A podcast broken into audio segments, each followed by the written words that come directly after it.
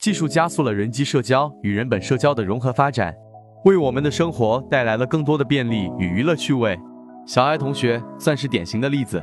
作为资深的互联网从业者，第一次感受社交的多维迭代与进化是始于小米音箱，它已实现了全场景智能协同对话式主动智能、定制化情感声音多模态融合交互、智慧学习好助手等价值。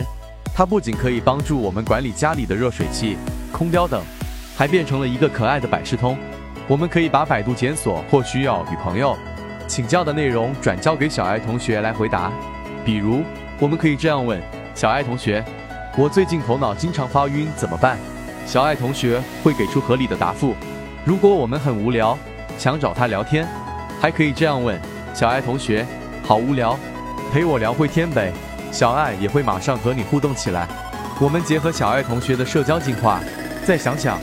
我们过去熟知的程序化购买，也就是自动化系统和数据来进行的广告投放，可以预言未来的社交及营销，营销社交化，数据成为人人互联、人机互联的基础。